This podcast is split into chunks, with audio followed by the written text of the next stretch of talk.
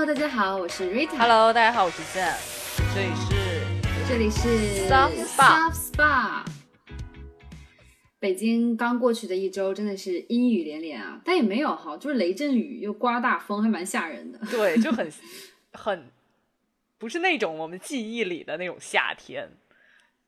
对，是的。然后呢，上个礼拜又因为种种原因，就是客观原因，我们又被动休息了一个端午假期，就真的一个假期都不落。是的，主要是 我们真的好尊重，就是国家公共假日哈。是吧？对，也主要是因为我这边有点就是 technical difficulty，就是一些技术原因，所以没有办法录音。所以这周我们要补回来，然后我就想说，能跟大家分享我们前两周的一些快乐和不快乐。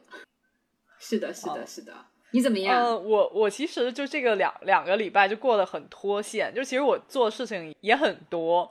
但是我总觉得，就是在我写文档的时候，嗯、或者说回忆这个上两周的时候，我总觉得好像我什么事情都没有做一样。嗯，哦，这就是人生啊，不是吗？对我，但我觉得可能是因为，就是你心情有起伏的时候，你的就是精力大多放在去处理你的情绪方面，所以很多时候就是没有没有来得及去感受这样就是很好的。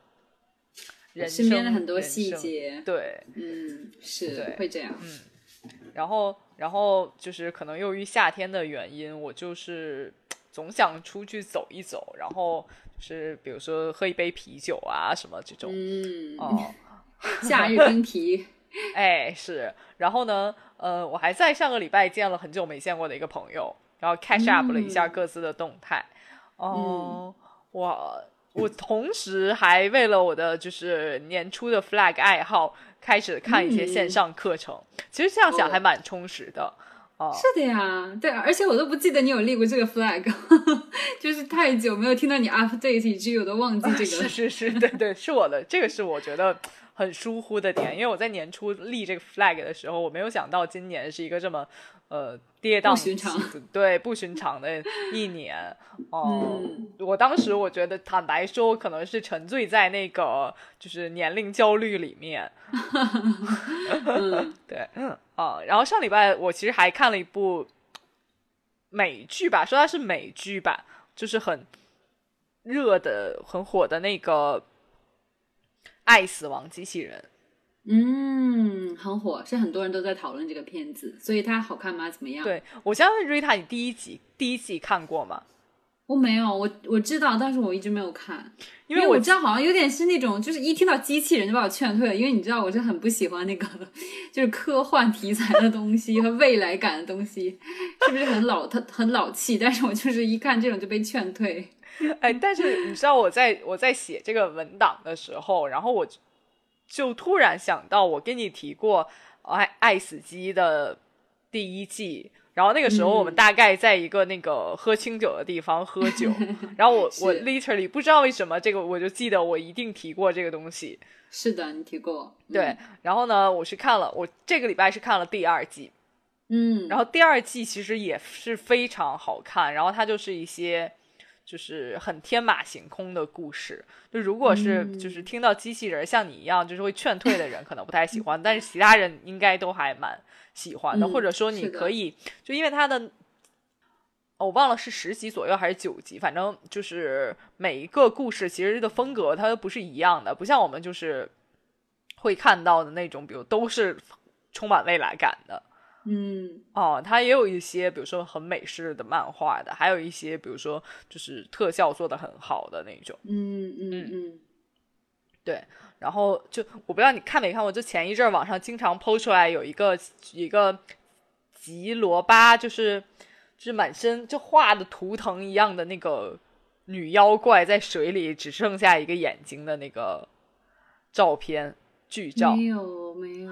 哦、嗯，但是那个就是网上经常剖出来，然后就是看起来很诡异哦、那个是我觉得印象最深的一集。然后，嗯、但是也需要一点胆量，因为就会有一些，嗯，不能说是恐怖，嗯，会比较诡异，嗯，就所以你刚才还讲说每一集可能它有不同的一就是元素在里面，所以说我之前记得你讲说可能每一集的就是导演不太一样，是这样吗？对，然后每一集的导演不一样，然后每一集的可能是有的是动画的，然后像这个吉巴罗是完全真的人演绎的。嗯，原来如此。所以就不管是从动就是想看动画的人，还是想看真人版演的人，其实都是可以。有自己喜欢的那那一集的风格的，嗯，了解了解，嗯嗯，那推荐给喜欢看就是这类题材的朋友去看一看。对，嗯，就如果你不想看，就是比如说我就不想看动画的，你可以直接在网上先看好哪一集是你喜欢的风格，反正因为它故事也不是连贯性，嗯，就总有一款适合你。哎，是这是这个意思。然后我最喜欢的一集，它是一个就是动画。版本的，然后呢，它是讲三个机器人，然后在探索人类灭绝的这个议题，他们就飞到了这个地球，然后呢，然后就是，呃，看到了地球最后的这个景象。哦，对，这还蛮有那种未来，就是 叫什么，就是末日题材，有点那种感觉，是吗？哎，对，就是以他们三个人到地球会发现啊，人都死了，然后他们，然后就呈现这种死亡之前最后一瞬间是怎么样的，对，然后就是就是第三个第三人角度去看地球这种感觉，就第第三人角度去看那些就是尸体吧，人类尸体，天呐，就比如说，我更劝退了，不会啊，就会你会发现，比如说一些信奉末世主义的人。他们就会，比如说在山洞里囤很多东西，或者说在库房里存很多东西。他们想说，地球灭绝了，我们在这个安全的环境里也可以自给自足。嗯嗯啊，然后呢，但他们也没有没有实现啊，反正也都死掉了啊。但是企图自己自给自足。然后比如说有一些富人，他们就用机器代替了人类给他们服务，比如说机器人调酒师啊，或者说机器人服务员呀，人工智能嘛。但是就是聪明反被聪明误人，就是人工智能的终局是机器人起义，然后他们都死了啊。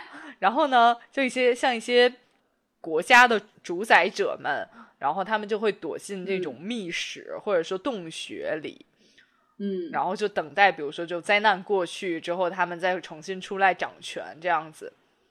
但是呢，就因为不会像大家想的，就是像地震一样，我躲躲，然后可能过一阵子就就好了，不会。然后就是，所以这些人不最后不得不就是蚕食同胞，就是当时就是一个画面，就是一个大的那种石盘上面其实是一个人的骨头，就他们最后还是要蚕食同胞。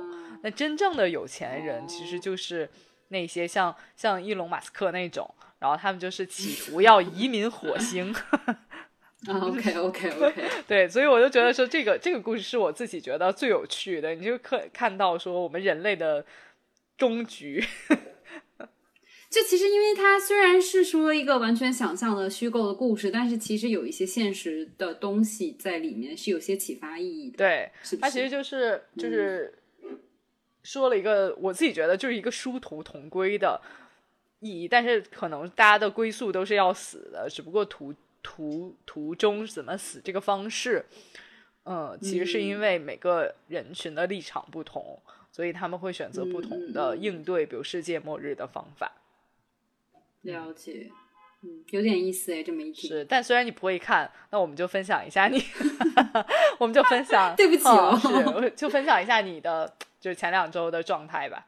那但我觉得，首先我要说，肯定是有朋友一定会喜欢这个的，所以还是啊，推荐 不要被我劝退。就是喜欢这个题材朋友，还是要去看一看，因为《爱死机》还是蛮蛮火的。对。然后我呢是，虽然我很胆小嘛，就是不会看很恐怖、很悬疑的东西，但是其实我还蛮喜欢就是刑侦题材的东西的。像之前我也跟大家推荐过，就是我之前在看那个芒果他们芒果 TV 他们做的那个《初入职场的我们》嘛。嗯，然后呢，到这一周就基本上 offer 要发了，然后到了尾声，所以如果之前没有看的同学，我觉得现在就可以去看了，因为现现在就是已经到结尾的地方了，我觉得非常非常精彩。然后 我就不我就不透露剧情了，但我想说，我对其中一个呃实习生最印象深刻，然后他其实就是，我觉得他是体现了现在社会上的一类人，就是你知道很多去参加这个这种类似实习的人都是那种高材生嘛，对不对？包括之前上一季也是高材生为主嘛。那他其实就是在这一季这个实习生，他是就是学历真的没有很高，他其实就是就是职业学校出来，但是他是一个就是一直就有那个做法医理想的这么一个人，然后他就是很打动我的点就是他因为没有办法做法医，他就去殡仪馆工作。他去殡仪馆工作，这样他不就是可以近距离的去接触一些尸体也好啊，或者说就是解剖啊，然后还有就是对遗对就是遗体的一些操作，然后他就觉得这样我就能更进一步接近我的梦想了，然后就是觉得啊，天呐，好被他打动，而且就是。你知道他讲一句话，当时我听了之后就是泪流满面，你知道吗？他说：“他说爱画画的人，即使没有纸和笔，那他可以在天空画，在大地画，在湖泊画，就是他还是可以去做画画，做自自己喜欢做的事情。”哦，我当时整个人就觉得好被打动。就是其实我不是做这行业的人，但其实他这段话，我觉得是可以放，就是放之四海皆通的一句话。就是如果你在追逐你的梦想。然后可能就是没有办法第一时间去到达你的梦想，那你可以以其他形式去做自己喜欢的事情，或者以找其他角度去去，就是以另一种方式，就是完善自己的梦想。我觉得这也是很棒的事情。然后当我就觉得真的很推荐这个剧，因为我觉得它不是剧了，它是那个综艺，但其实更像一个纪实片，因为它是真真实实要发 offer，要让他们去增长他们的见识和。打磨自己的能力的这么一个记录吧，所以我觉得还是蛮好看的，推荐给大家。嗯，我觉得这种人就是，在我看来就是非常勇敢的人。是的，真的非常勇敢，因为其实他家的就是背景也没有很好，就是他家其实也是在从小山村走出来的，他是，然后自己一个人当时没有口袋里没有什么钱，但是他为了能就是给家里挣钱，因为他家人也身体好像出点问题，然后就打很多份工，但他还是一边就是。支持家里面，然后一边还在就没有放弃自己的梦想，我觉得天呐，好伟大！就觉得我们比他生活的好很多，但我们还是就是你知道，很容易被世俗一些 东西所转移我们的 目标，放弃自己的梦想。我觉得真的是自愧不如。是的，对我我觉得这种人就是是，就我们经常会会想的太多，然后以至于是无法前进。对，像这种人真的 typical 的那种 eye on the prize 的人。对，是的，对，是的，是的，所以就很打动我吧。这是我这这周就是看综艺或者剧的一个收获。然后还有一个收获呢，就是我上周其实就想跟大家分享，但是没来得及，就是我去远足登山。对，然后因为你知道，如果真正真正入夏之后，就会真的很热。其实去就山里面。就是一个很好的选择嘛，去避避暑。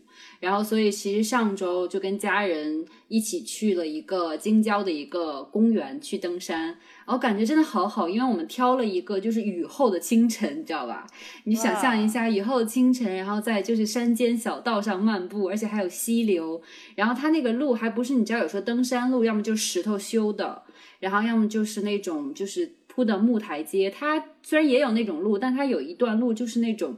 在树林中间，然后用碎木碎木屑铺好那种林间小道，然后我站在那里，然后还给我爸妈照一张相，我觉得天呐，好好，就是 就是很有感觉，你知道吧？我觉得就是很有那种健康的生活气气 息。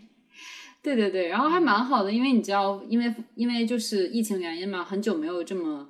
出去玩，然后去外面就是大自然走一走，所以就是能出去登登山，还蛮开心的。但是呢，我果然还是小瞧了就是天气的多变性，就到中午的时候就是晒到爆，然后我还穿了一个长款的防晒服，就整个人跟就是中东中东女性一样，把自己裹得严严实实，热到爆。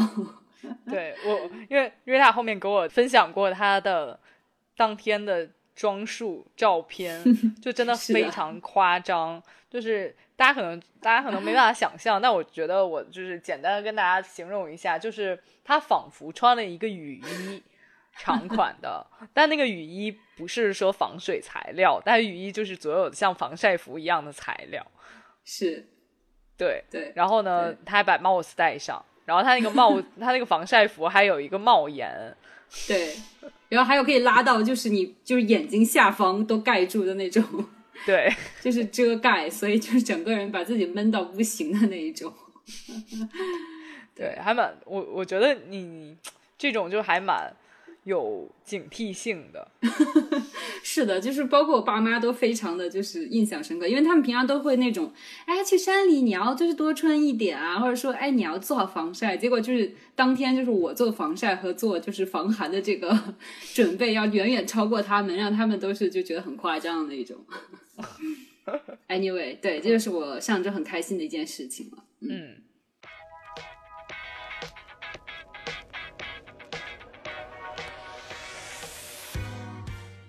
那我们说到 money going，你上一周买了什么东西？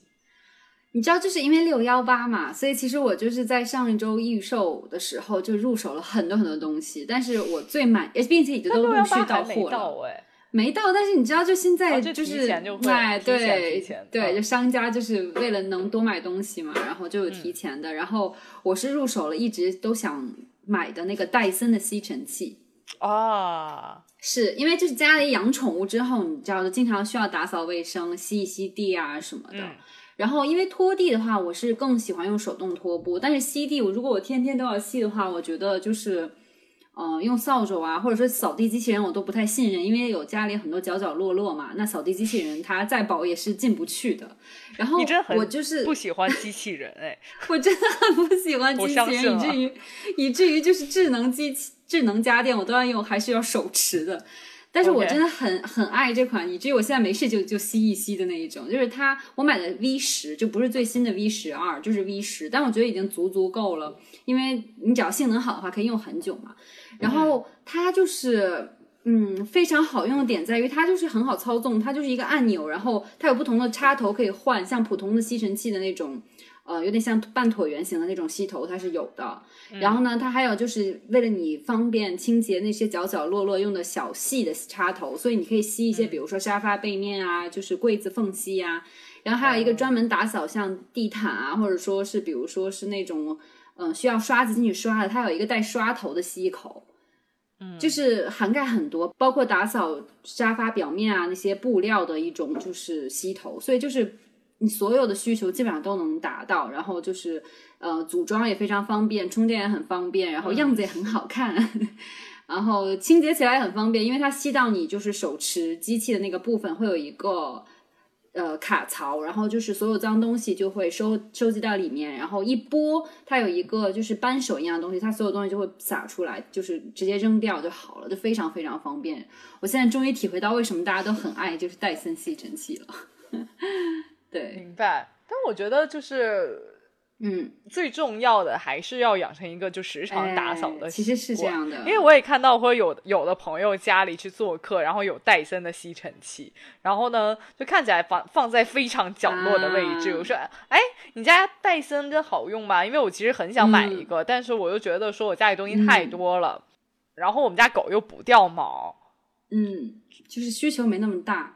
对，所以我就觉得好像需求也没那么大，所以我一直在犹豫的阶段。然后呢，我那个朋友就是说我已经很久没有用了。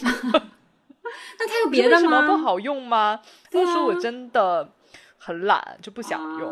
哦，但是宁愿请一个阿姨来打扫，也不会就说自己想对。哈，但是你知道我反而是就是因为有了这个扫地机器人，不是扫地机器人，有了这个戴森之后，我就爱上了打扫。就是我之前也是。比较注意家里清洁的人，但是就是我会时不时的再拿它出来，就是吸地啊或者干什么的，就觉得很方便，然后也不难。然后我就觉得，如果你家里养宠物，非常需要这个，因为你知道有猫砂，它会洒出来嘛。然后你拿手肯定是不卫生的，拿它吸的话，你就放心很多。然后包括像北方，就是有扬尘很多嘛，尤其这个季节很多小毛毛啊什么的。然后你都看不到，但是吸一吸之后，你就发现天呐，好多污垢！你相信我，如果你去吸一吸你家里，就即使看不到，都会吸出很多很多灰尘和污垢来，真的。而且我，而且戴森应该是除螨，也也同时会除螨，对吗？哎，你当时跟我讲了之后，我整个人傻掉，因为我还买了一个除螨仪。我不知道啊，所以就是我我，因为我家里有除螨仪，我当时想说我有除螨仪，我就还好。但是除螨跟吸尘又是两回事啦。然后。既然都已经讲了除螨仪，没有到除没有除螨，对对对。既然都说到这里了，我也跟大家说一下吧。可能是智商税，但我还买了一个双杯的除螨仪，就是我那个除螨仪是双杯的，一边吸满尘尘螨，一边吸就是也带一点吸尘器的作用，所以你就是除了那些它，而且它能带那个就是螨虫的检测功能，我相信很多除螨仪也都有这个功能。嗯，然后它就是探测到哪里有可能尘螨的话，它就会就是显示红灯警告你，然后你就多停留一会儿，然后它就吸走了，它就变绿了。它到底吸没吸走我不知道，但是我心里就会舒服很多，你懂吗？明白啊？那你有没有试过，比如说用戴森先吸一遍，然后你再用除螨仪吸，会还会吸出东西吗？哎，你这个想法很好，我回头试一试。我没有想过，哎。但我觉得尘螨是需要高温和紫外线的，然后那个尘我那个除螨仪是带高带高温拍打那些功能的，嗯，是，所以我觉得还是不太一样的，嗯，好，专工具专用，对我就算了，反正都是，对对对，既然买了我就用起来吧，对，是的，是的，而且我觉得它还是有用的，因为比如说我它检测到尘螨的地方，就是比如说我家猫经常喜欢待的地方。那我就觉得会说，哎，那 make sense，可能确实就是这里有那种会会有螨虫生长的元素在里面，所以我觉得那它对这里有反应，那我觉得可能是有科学。但是我特别我我特别喜欢就是除螨仪一点，我不管它是干净还是不干净，因为其实这种科技类的东西我们也不太知道嘛，也不太知道原理，但是我就特别喜欢一点，因为它。就除螨仪通常都是有高温的，所以我每所以我特别喜欢它用完了之后，就是嗯，你的被子和枕头就温温的，就热热的，我就很喜欢。对对对，是这样的，睡前搞一搞。那你呢？你的购物体验如何？这一次我要分享的是一次糟糕的购物经历哦，就是其实我上一周就准备大吐槽一下，但是没来得及，所以所以我这一周 快对。经过一周的情绪平复之后，我觉得我可以比较稳定的对来吐槽这件事情，就是因为我也是因为六幺八的时候，然后大概在六幺八的活动刚开始，可能五月二十几号还是三十号我忘了，但是呢，就是我就盯住那个时间段买了一个电扇，因为我们家我现在租的屋子里，不知道为什么那个房东阿姨就没有在卧室有电。就是空调，所以我夏天的时候通常都会买一个新的电扇，然后度过就是度过难熬的一夏天。然后呢，我就买了一个电扇。然后呢，就是有一些贪便宜，实际上我就找了一家看起来很山寨的店。但我就想着东西应该都一样吧，因为那个电扇其实也不是一个就是很普通的样子，就是还蛮好看的样子，所以我就是嗯，就下单了。然后我就，然后他就寄过来了。然后寄过来之后，我就会发现电扇是坏的。哈，就是怎么个坏法呢？它就是因为电扇，你是可以，比如说上下上下九十度或者一百八十度去把它扬头的嘛。对，甚至他应该自己可以做这么做。对，然后呢，但是我把它掰上去的时候，它就没有办法转了。哈？对。然后呢？那你你怎么解决这个问题？难道不应该找客服吗？对，然后我就录了视频给到客服，我就说你这个好像是坏的。然后呢，然后就我就掰了它，它那个正常运作，然后我往上抬的时候，它就没不转的视频。然后客服给我回回复的就是，就是我在录视频的时候自己操作不到。他就是他的点就在于说，你不应该开着电扇的同时再扳它的头。这是就。太脆弱了吧！这个电扇，哪家的电扇不应该是开的时候可以动头啊？对啊，而且你的电扇都不能自己摇头，难道不应该是你们自己的问题？我当时真的整个人就是懵的，我想说这理由也可以，对 吧？然后我就是真的整个人就啊，你知道？然后那所以怎么办？对呀，然后我就就实际生有过生活经验的朋友们也都知道，就是我这样一一解释，大家会觉得是完全就是产品质量问题嘛。对呀。然后那个客服就一直在跟我掰扯，然后我就跟他，我就实在没办法，我说你这个真的就是产品质量问题。对呀。然后我说你不然就给我退吧，然后他答应了。OK。然后我就选择了退货。然后但是呢，我就想说现在的淘宝部分商家真非常会耍小聪明。就如果我的退货原因是质量问题，他们就一直拖着不予处理。哈，对，然后我就我就回去问这个客服，我说为什么你不给我处理我的退货申请？因为你既然都答应我退货了，然后呢，他就说你你要改成就是理由是不想要了或拍多了。还凭什么你来指手画脚告诉我？但我也真的遇到过这种人，我知道你说的意思。因为可能是由于质量问题，淘宝平台就可能会给他们一些就是掉星啊等等的事情，对不对？是。然后我就是，然后我就就真的气不过，我就去找这个淘淘宝的平台客服去处理，然后就不断的去努力让他帮我处理东西。我最后经过经过也是其实经过了几天，然后这个客服店铺客服才。才给我就同意了退货。天呐，我觉得现在这些店铺就是为了自己的评价，就是各种手段，就不要么就不然就是给你不停发信息说给我们好评啊，要干嘛的？要么就是退货的时候会跟你说啊，你要选不要了，拍多了，即使是他们的问题。我之前也有遇到过，因为可能我觉得不不严重，然后后来我就想说算了，我就真的改成了不想要拍多了。但其实想一想，就是简直就是在助纣为虐的那种。不对的行为，因为这一次我真的太火大了，所以我就他说你要改成这个可以吗？然后我就说不可以。对啊，明明就是你们的质量问题啊，为什么就要要我改？哦，但我讲，我想说，你刚刚说是看到一家山寨的网店嘛，我觉得以后还是就是正规网店，甚至就是里面会写明白七天无理由这种退货的，你就直接一退就好了。像我的山寨网店也是七天无理由啊！哈，那还这样？天啊！那看来这样也不不管用，只能 对，这真的只能是纯属自己倒霉，然后碰到不好的店。所以我就是提醒各位，如果遇到这种情况，其实你在沟通的时候就一定是要。把话说明白，对，让他承认自己是有质量问题的。是的，如果他不承认，你就要让他给你讲说为什么你你哪里做错这样子。对，就一定是理有理由的。这样我我去跟平台客服申诉的时候，平台客服才会帮我解决这个问题。是的，就不要被那些店铺的客服的话术忽悠到。嗯嗯，然后同时也不要助纣为虐。你说的对，但是这个不是你这周的 tip，对不对？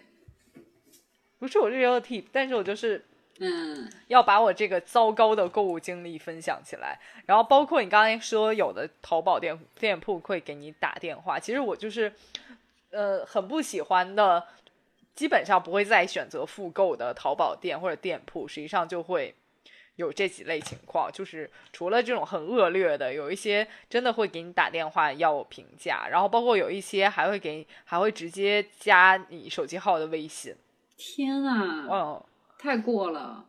对，然后我今天就在今天，我点了一个外卖，然后那然后我大概就是在回家的路上就接到了一个电话，他就说你是不是今天在哪里消费过？然后我当时就很警惕，我说对，你是谁？然后那个人就说我们是店家，然后希望你能在给我在外卖软件上有个好评。嗯，怎么说呢？我可以理解店家的那个用心良苦，但我觉得。不用了吧？对，我要觉得真的很棒，我会自己评价，或者说，如果我本来就不是有一个评价习惯的人，你这样我反而会更抵触。对，我觉得就是可能店家真的没有拿捏到现在年轻人这种社恐的心，也不算社恐，就怕麻烦的心情。是的，是的，是的。对，我觉得你这个分享蛮有意义的，因为我们平常都在分享就是喜欢的东西啊，买东西。的结果，但是很少分享买东西的过程，所以我觉得聊一聊也蛮有意义的。嗯，但但这不是我的 tip，我就顺着跟大家讲一下我的 tips of this week。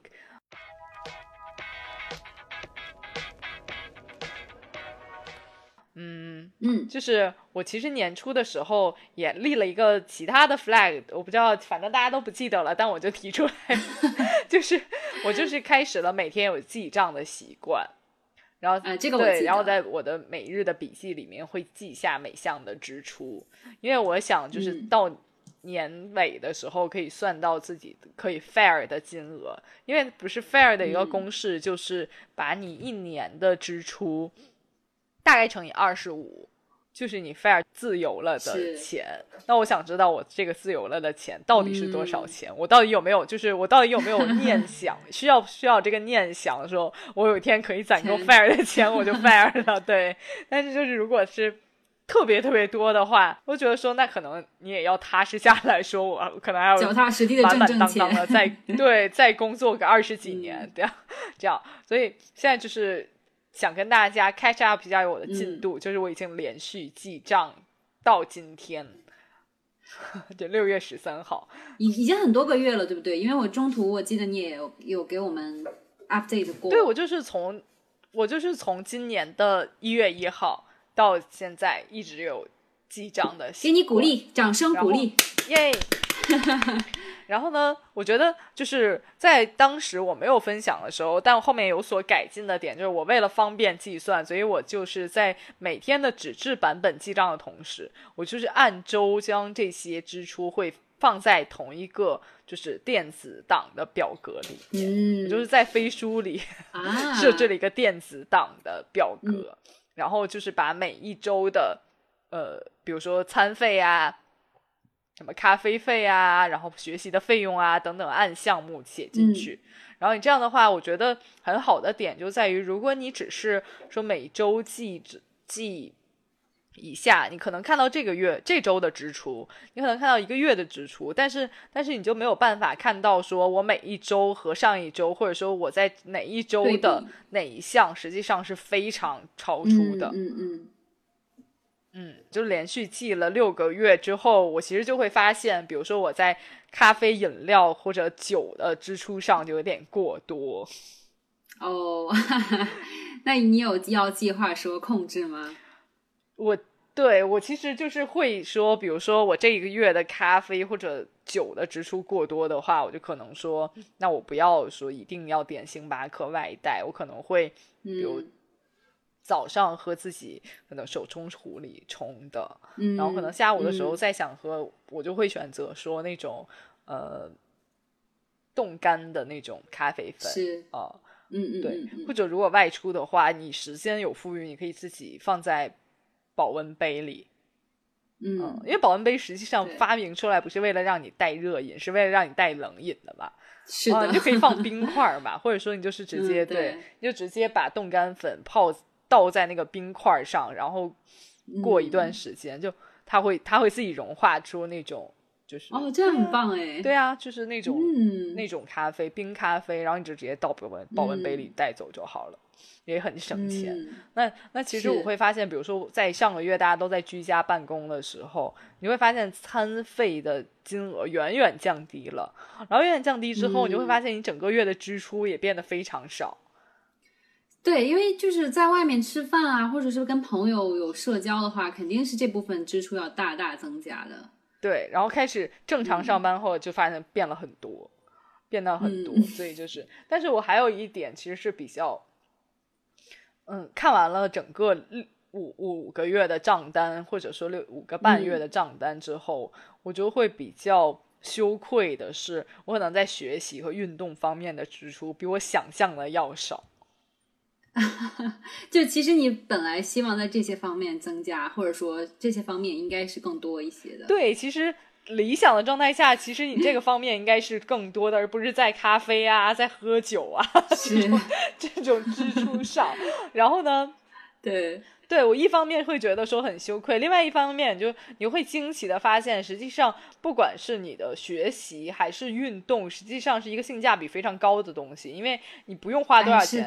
即使我这个五个半月花的钱在每方面非常少，我仍然觉得说，好像我在这五个月里面还是有读很多书，然后运动很多。嗯。哦，你也不会觉得说啊，我好像是花的少，我就做的少少了。是哦，所以我就觉得说这两项其实性价比非常高的东西，你应该更多的去把它投入进去。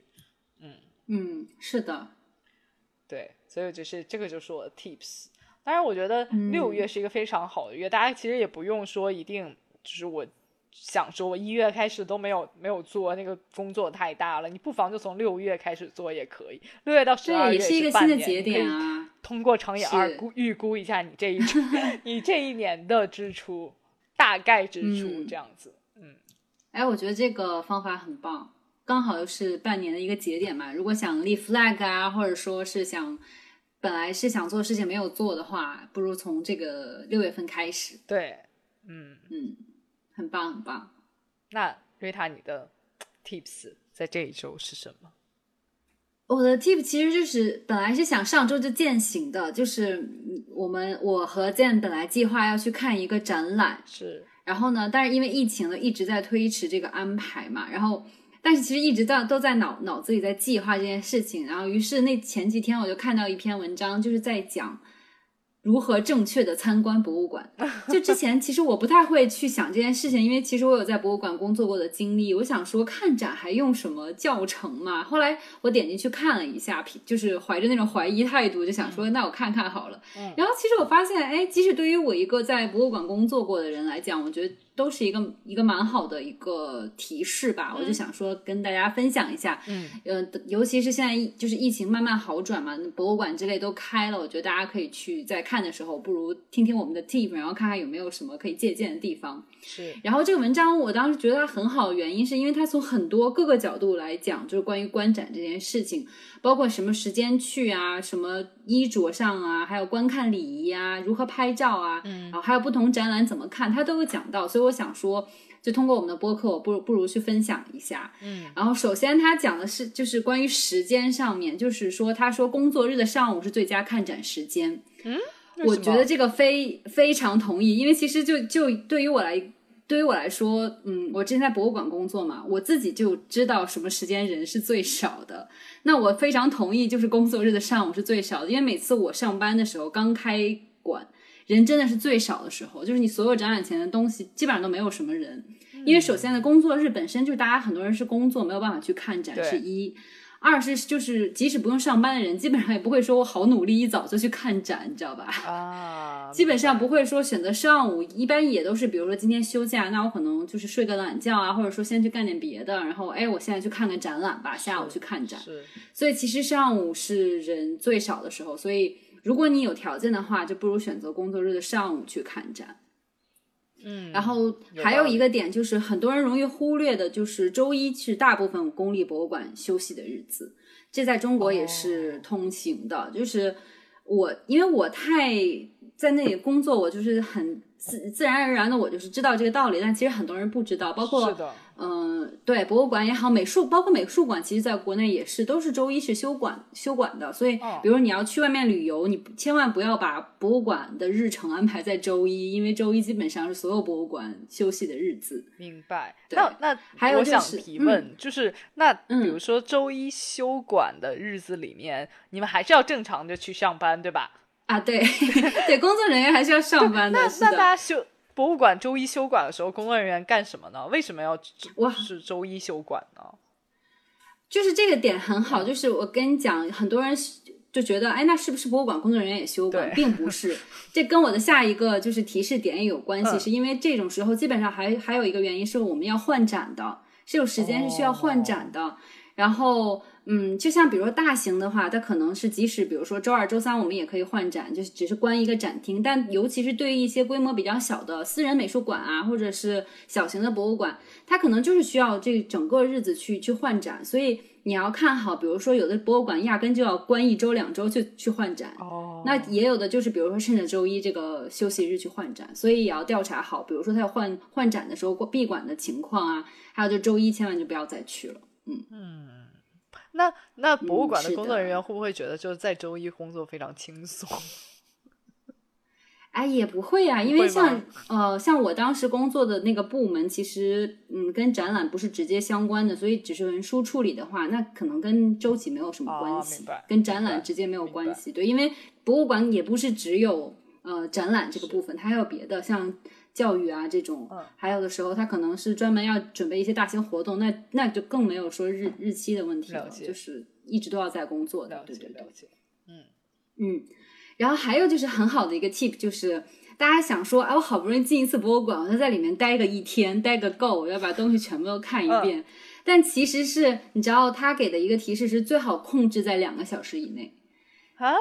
就是如果你长时间在里面的话，你有没有发现，比如说咱俩去看展，嗯，就是到后面时候就没有办法集中精力，就开始走神了，就没力气了，没力气了。因为，因为其实我们的就是集中注意力，尤其是看博物馆、美术馆，你需要吸收大量的这种知识点也好，就是大量的摄入嘛。那你肯定不可能，就像我们上课也一般不会超过两三个小时，对不对？嗯。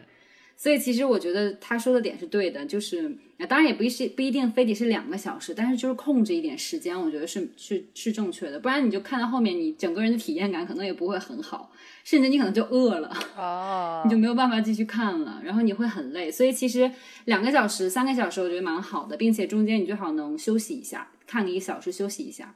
然后再重新去整理好整你的大脑，然后再去享受这个知识盛宴。我觉得这样比较好一点。呃，那么比如说游客要去到比如大英博物馆或者卢浮宫这样的大型我懂，博物馆的话，它 suppose 其实应该分个两天嗯去参观哎，对。其实最好是这样的，对，尤其是像大英博物馆、卢浮宫这种，讲真，你即使待一天，你可能都看不完。如果你是一个真正认真、认真在看展，而不是只看几件镇馆之宝的话，对，所以我觉得还是嗯，不要一口吞一个胖子吧，就是留一个念想，下次再去看一看，我觉得也蛮好的。啊，这样对，是的，是的，是的。然后还有一个点，我觉得很有趣，就是你知道大家都会想说啊，那肯定找天气好的时候去看展。但其实因为大多数博物馆都是那种灯光照明，其实天气不不影响的。你找个雨天去，也许人就更少。这是一个 tip。还有一个就是，如果你去的一些非常当代的那种艺术馆，它可能是需要一些灯呃自然光配合一些，比如说雕塑的，那你就要选择就是天气好一点再去看。我觉得这个 tip 还蛮有用的。哦，明白。嗯，是不是？我觉得这对的还蛮有用的。呃，对，哦啊，但另外我也想问一个问题，就是就是嗯有的博物馆、我们在参观的时候可以带包进去，但有的博物馆好像就是不能带任何，比如说包带进去，对对吧？对，那这个就是你要你怎么能，就有时候我会 con confuse 在我怎么能知道他让不让带呢？就有基本上大部分博物馆都会有存包的地方，这是一。第二就是你，其实他们也都能查到你可不可以存包，你可以打电话先问一下。如果他就是不可以存包的话，你去之前就最好做好准备，比如说就背一个很小的包，它可以进让你进去那一种，或者就是你就不要背包了，就拿最重要的就是手机呀、这种就好了。嗯，你说到这里，其实我就可以想讲往下讲下一个就是点，就是关于拍照这件事情，你知道吗？就是他其实给的 tip 就是用 iPhone 就够了，或者说用手机就够了。嗯，就是你背一个专业，很多人很背很专业的单反相机去拍，就是其实又又笨重，又又让你整个展览的观展过程就会多了一个负担。然后，而且它其实提示正方形构图是最好的，就是 Instagram 正方形那种其实是最好的，就展品放中间就拍的作品就很好了。因为讲真，嗯，比如说你去拍画作，你肯定是肉眼看才是最好的，对对不对？你拿单反又能拍出，你再拍的啊再好也比不上眼睛的体验啊。哦，这个我觉得是正正正确的，就是对，而且，嗯，我觉得有时候我们这种就可能是爱好者，像然后拿单反进去拍的初步想法，其实有很多时候都是我们要拍出那种很有氛围感的照片哦。但是就是你提到画作，或者就是那种比如说古代的那种历史的文物，是，其实嗯，不需要有差拍不出来什么就是氛围感。我们所谓的氛围感，通常都会是比如说雕塑，或者是那个建筑本身就是一个 对对很好的东西，是，就是很很设计感的、才会哦。我觉得嗯这个要区分，嗯对，不要每一次都带。对，是嗯，而且讲真，嗯，除非你是考古历史系的学生，我想请问你拍一个青铜器拍的超高清，你又能看出什么呢？对就是点是这个，你懂吧？然后，但是其实手机我们现在的像素已经很高了，其实你只是想留一个纪念，或者说之后可能再去看一看这个展品，你就拿手机拍就足足够了。嗯你拍你拿一个单反去又累，然后啊，除非当然你就想留下自己拿着单反拍照的样子，不然我觉得真的没有什么必要的。对，是这样。明白。嗯，对。再加上现在其实博物馆网站都会给一些他们重点的展品那些高清、很专业角度的拍照，让你在网上可以再去看，所以其实哦就没有太大必要了。对，哦，嗯了解。嗯嗯对。然后除了拍照之后，就是观展本身嘛，就是其实嗯，你看展的时候，我觉得不同展品你看它的时候角度其实是不太一样的。像比如说你去看绘画作品的话，你其实就是主要是你自己去肉眼去看。然后你就是不要让任何人挡你的视线，然后你尽量靠近那个。它的一个点就是说，你还是站在警戒线之后，但你可以尽量往往前靠一靠，这样你才能看清绘画作品。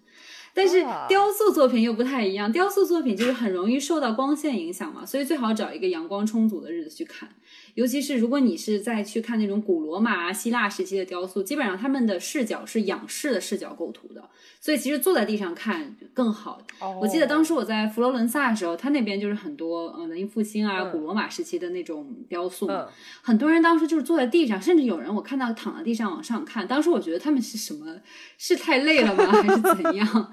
后来我才明白，那可能是真的是专业的人在看，就是他们是明白是一个仰视的视角构图的，所以其实坐在地上去看的话，你可能看到效果更好。但是坐在地上或躺在地上不会被踩到吗？就是躺 躺，我觉得有点夸张啊。但我觉得坐在地上还好，因为我当时去看的时候，也有人坐在地上，其实就这也还好，因为那个雕塑够大，就是大卫嘛。啊。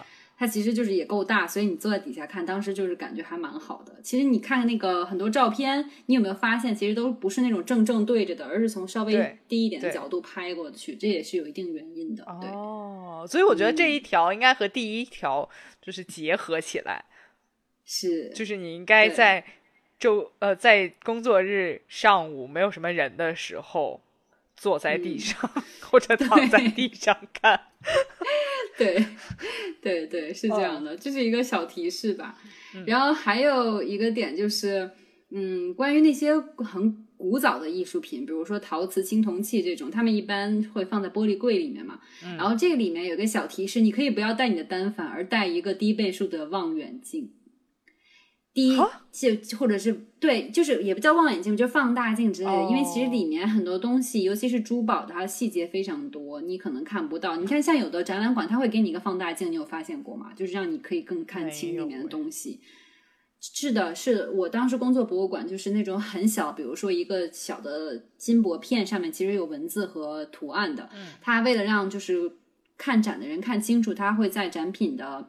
嗯，就当然玻璃柜里面了，放一个那种望，就是放大镜，然后这样你可以看清楚里面的细节。哦。但是有的可能博物馆里面没有这个服务的话，那你可以自己带一个，然后就可以看清里面的一些细节了。嗯。哦，还可以自己带放大镜。对啊，就是带一个那种，这个有，这我觉得有点专业，是对吧？就显得显得这才显得你很专业。放大镜。对啊，说明这就比你拿出单反，其实显得你更有嗯专业素养呢，对吧？也嗯，我觉得我觉得这个这个是挺有形式，就是又有又有一种仪式感，对，有点好笑了。但是就是你知道，现在也不是那种古早的一根杆，然后上面一个大望远镜，就是放大镜。现在很多都是那种小型，就像一个小。有点像那种开啤酒的扳手一样，那种小的那种放大镜，其实可以带的。哦，但大的那个也可以带，对吧？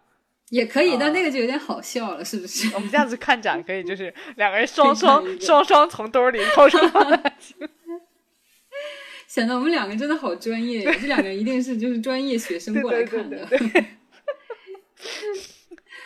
然后，那最后一个就是关于现代艺术，就是非常就是前卫这些艺术，嗯嗯。就是怎么讲呢？就是你要你要明白，他们这些艺术的重点不是这个艺术品本身，而是艺术家本身的观点，他想表达什么。这就很多人去看，包括你记不记得我们最近看过的一次展？就是很多时候我们那里看，不知道他在搞什么，就是那东西好像也不是什么艺术品，它摆摆放放一些收集的一些旧资料什么的，就搁在那里，好像是一个艺术品一样。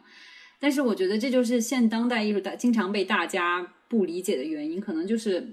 嗯，你搞错了观看的这种角度，像比如说古代艺术品，我们可能就是看艺术品本身和它，比如说背后历史故事。嗯，那对于非常当代的艺术，它其实是在重重点是在于这个艺术家本身的一些观点，就是可能你要花更多心思在想说，哎，这个艺术家他想表达什么？这些装置艺术对你的影响在哪里？嗯，然后你当然你也可以再想想，它是不是真的就是能被称为艺术？因为它毕竟很多都是这种跟我们一个世代人。产生的东西可能留到后代之后，就会觉得，哎，他们做的东西有点意思，但可能我们现在不太明白。但是如果你就是从理解他艺术家本身思想的角度去想的话，可能会有一些新的收获。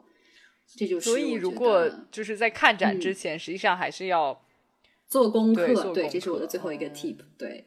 是的，我觉得，比如说你去看古代艺术品，那你肯定先要了解一下历史背景啊，嗯对不对？然后不然你看这些东西，觉得哦，它看着挺老的，然后就没有任何感受了。但是如果你了解一下当时的历史背景啊，然后为什么这个东西，嗯、它值得看，你可能就更有一些体会。然后现代艺术的话，你要了解一下艺术家他的一些经历和他想表达的东西，你再去看的话，你可能就更能理解他，而不会觉得我在看一些什么东西，对吧？啊，是这样的，嗯蛮实用的。你这你这个这周的对不对？对？是的，因为也结合了一些我自己当时工作中的感受，我就觉得还是一个蛮有用的一篇文章。然后还有就是最后一个温馨提示啊，就是要穿舒服的鞋，然后最好带一个小披肩，因为很多博物馆里面是很冷的，为了保护艺术品。啊，对，它一般会调的比较冷，然后这样才能就是保持室温，然后对艺术品，尤其是纸质艺术品很脆弱嘛，它们需要在一个一定温度里面、一定湿度里面，所以就是可能不太会去呃在乎观看者他们的感受，而在乎展品本身的感受。我相信大家也可以理解，是对，嗯，嗯，很实用，很实用。是不是？是希希望大家在下一次去看任何展览的时候，可以用到我今天的 tip。对的，我下次就要用到那个放大镜的。望远放大镜，好的，嗯，好，那嗯我们这一周就愉快的结束了，好的呢，我们下周再见吧，拜拜。拜拜。